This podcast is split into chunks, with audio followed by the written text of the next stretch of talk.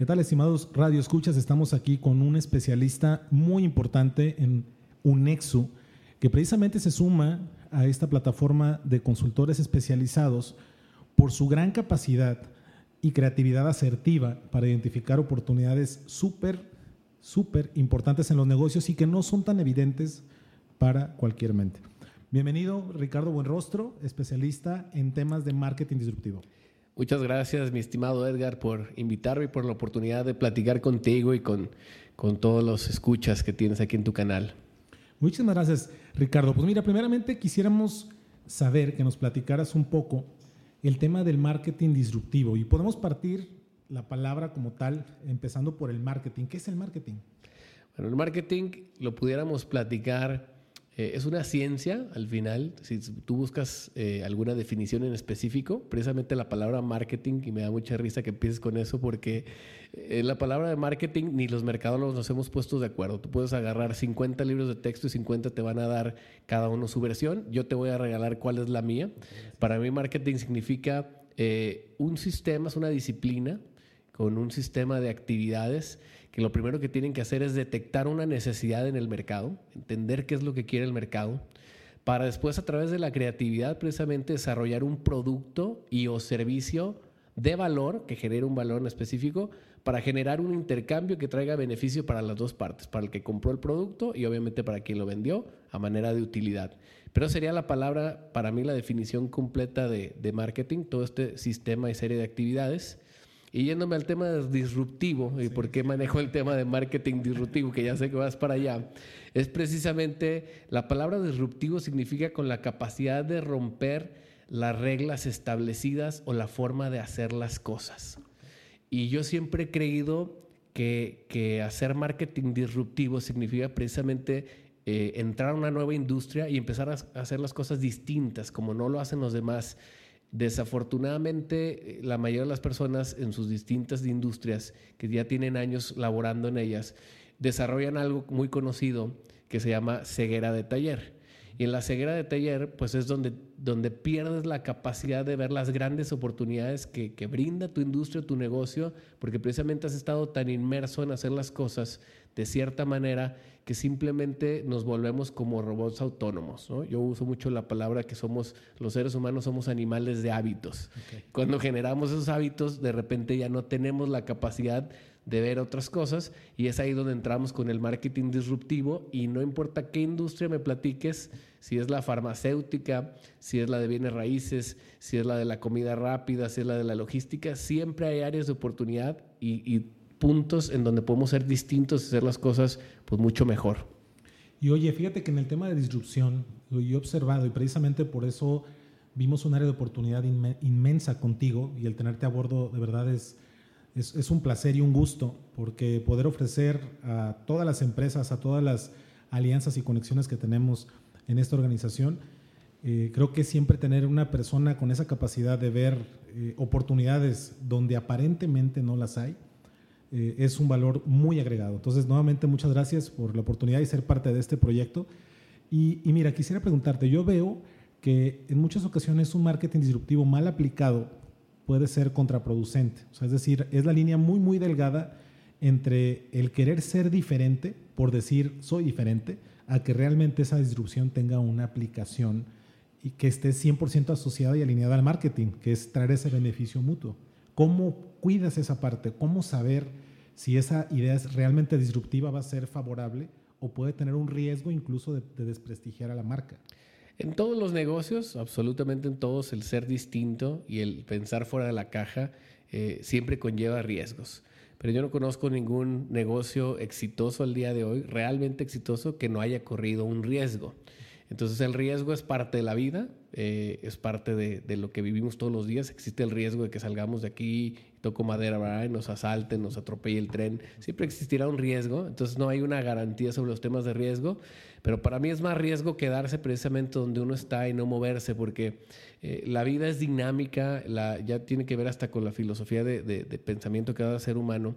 Eh, yo me topo con muchas personas que dicen, es que yo no soy creativo, Richard. A mí eso que tú tienes que de repente te sientes, se te ocurre. Le digo, todos, todos somos creativos y todos tenemos la capacidad de pensar fuera de lo establecido, pero obviamente existen muchos ejercicios, que es parte de lo que yo busco hacer en las dinámicas de grupo con una empresa, con una industria, es sentarme y empezar en sus ejecutivos de cuentas claves, que ellos conocen muy bien el negocio, a generar ejercicios de creatividad, ¿no? que pueden ser desde, lo, desde un dibujo hasta una serie de actividades que hacemos, que empiezan a despertar eh, el intelecto de las personas y la capacidad de inventar, ¿no? Y luego la, la cultura latina en los mexicanos somos creativos por naturaleza, lo podemos ver en los memes y en todas las redes sociales con todas las cosas que se nos ocurran. ¿Y cuántas veces, no me vas a dejar mentir, Edgar, has escuchado, si los mexicanos fuéramos así para el trabajo, ¿no? así de creativos y ocurrentes para el trabajo, este, seríamos primer mundo?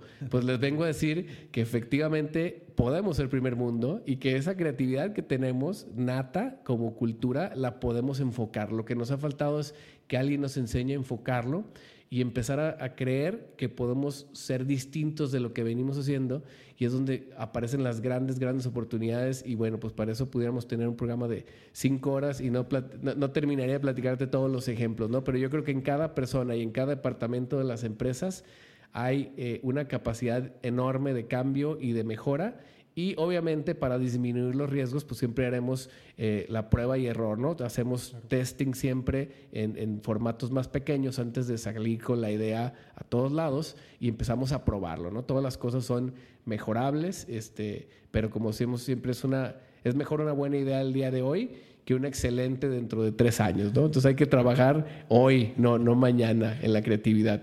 Totalmente de acuerdo contigo. Y mira que yo he visto una disrupción en, muchas marcas, digo, y por tomar un ejemplo simple, ¿no?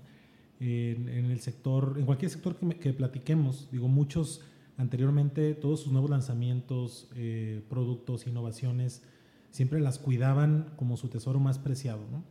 Y llegaba el momento en el que ese tesoro más preciado nunca tenía una forma de validar el mercado, de validar que efectivamente cubrían una necesidad particular por la cual el cliente estaba dispuesto a pagar por ello. ¿no? Y creo que cada vez son más las empresas que arriesgan y que precisamente muestran, y voy a decirlo así, hacen una prevalidación del mercado, que aseguran o maximizan la probabilidad de éxito de un producto y les permiten corregir a tiempo. Si de repente hay una situación de un producto que no saben si puede o no funcionar, hacen incluso uso de la viralidad que se tiene para, incluso yo lo he visto con alguna herramienta donde se nos escapó eh, primeras imágenes de versión de, eh, del iPhone, ¿no? O de tal automóvil que va a surgir y resulta que les da información suficiente para saber si va a ser un éxito o no. ¿Tú qué opinas de esa estrategia? Es una muy buena estrategia. De hecho, sería muy bueno que muchas marcas más adelantaran, porque a veces precisamente esas fugas de información son realmente no son fugas, ¿no? Es algo planeado, es una estrategia de pre-marketing que le llamamos nosotros de lanzamiento para calentar el mercado y empezamos a recibir retroalimentación.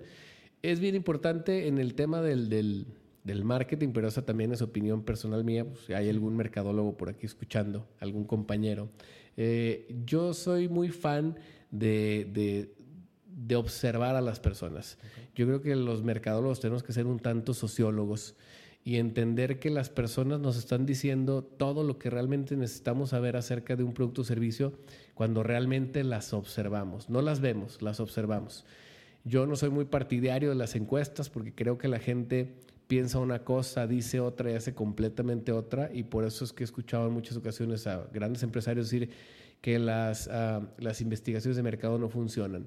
Y, más bien, no es que las investigaciones de mercado no funcionen, es que las investigaciones de mercado mal aplicadas no funcionan, ¿no?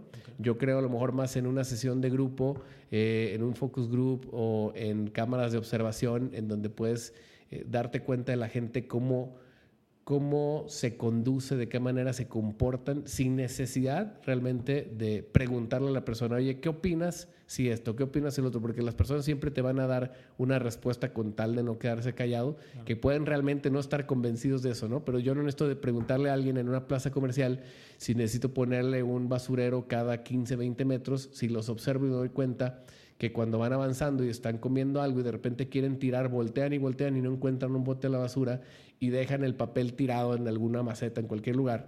Yo no estoy a preguntar, oye, ¿tengo que poner un este, basurero cada 15 metros, sí o no? ¿No? Porque obviamente me van a empezar a ir con una serie de locuras. Simplemente tengo que observar y trabajar sobre ese tema para mejorar eh, mi producto, en este caso producto o servicio, ¿no? En una plaza. Pues mira, me parece excelente todas las aportaciones. Y mira, ese es el primer programa de muchos que vamos a estar teniendo contigo. Realmente, como tú bien lo mencionaste, tenemos material para quedarnos a vivir aquí, en, esta cabina. Pero la intención es precisamente poder ir brindando información de valor y por supuesto que estaremos contentos de que nos indiquen qué tema les gustaría conocer, qué tema les gustaría escuchar. Podemos profundizar en diferentes eh, segmentos e industrias porque precisamente insisto, la versatilidad y la oportunidad que has tenido tú de desenvolverte en diferentes industrias agrega un valor sumamente importante. Sí, muchas gracias, Edgar. Sí, de, hecho, muchas veces eh, platico y converso sobre el tema de, les digo que cualquier persona puede tener una ocurrencia, porque una cosa es tener una idea y otra cosa es tener una ocurrencia. Eh, si yo, por ejemplo, te digo, ayúdame a, Edgar, hacer una campaña para lanzar un nuevo refresco, sabor, lima, limón, pues probablemente se te van a ocurrir un montón de ideas, ¿no? Para, para lanzar ese producto.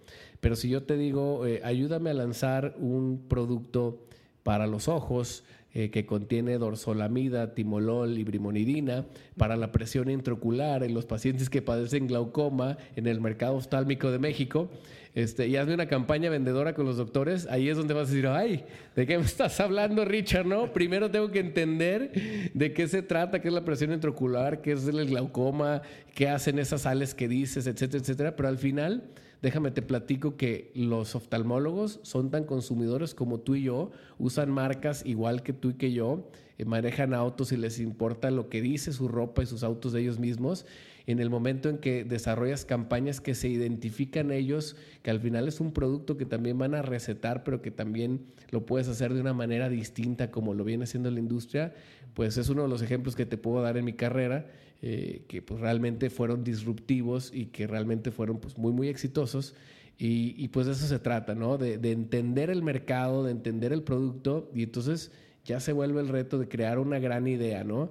Y luego también que sean ideas viables, económicamente posibles, porque luego hay gente que me dice, no, hombre, pues casi, casi, si, si proyectamos la marca no voy a decir marcas para no meter un gol, pero si proyectamos tal marca en la luna, no, pues sí, ¿verdad? Todo el mundo lo va a ver, pero pues eso es inviable y si fuera viable sería carísimo y si, etcétera. Entonces, realmente tienen que ser no ocurrencias, tienen que ser ideas sustentadas por temas financieros, por temas eh, logísticos, por temas de administración y de marketing y de ventas y a eso me refiero con, con, tener un marketing disruptivo y con creatividad en realmente cosas que podamos aplicar en cada industria y que realmente a veces son la diferencia con la competencia que nos puede hacer pues tomar el liderazgo en el, en el ramo en el que estemos. Y mira, quiero cerrar con lo siguiente. Hablaste ahorita de un tema sumamente importante que es encontrar una solución económicamente viable y que tenga un impacto significativo. Y muchas veces cometemos el error de que creemos que una idea disruptiva va a ser cara o tiene que ser cara para que sea disruptiva. Y por ahí tenemos una anécdota, digo tenemos porque ya me la compartió a mí Richard, que son los cochinitos de Richard, que la voy a dejar para el siguiente capítulo, para que precisamente nos vuelvan a sintonizar en nuestro próximo episodio. Así que muchas gracias nuevamente, Richard. Muchas eh, gracias, mi buen Edgar. Ya me quedo ahí con, con, el tema de contarles la anécdota, pero efectivamente hay que hacer ideas viables. Eso es lo que lo hace disruptivo. Muchas gracias, Edgar. Muchas gracias a todos los que nos escucharon. Quedo yo aquí a sus órdenes. Y pues muchas gracias otra vez por la invitación. Muchas gracias.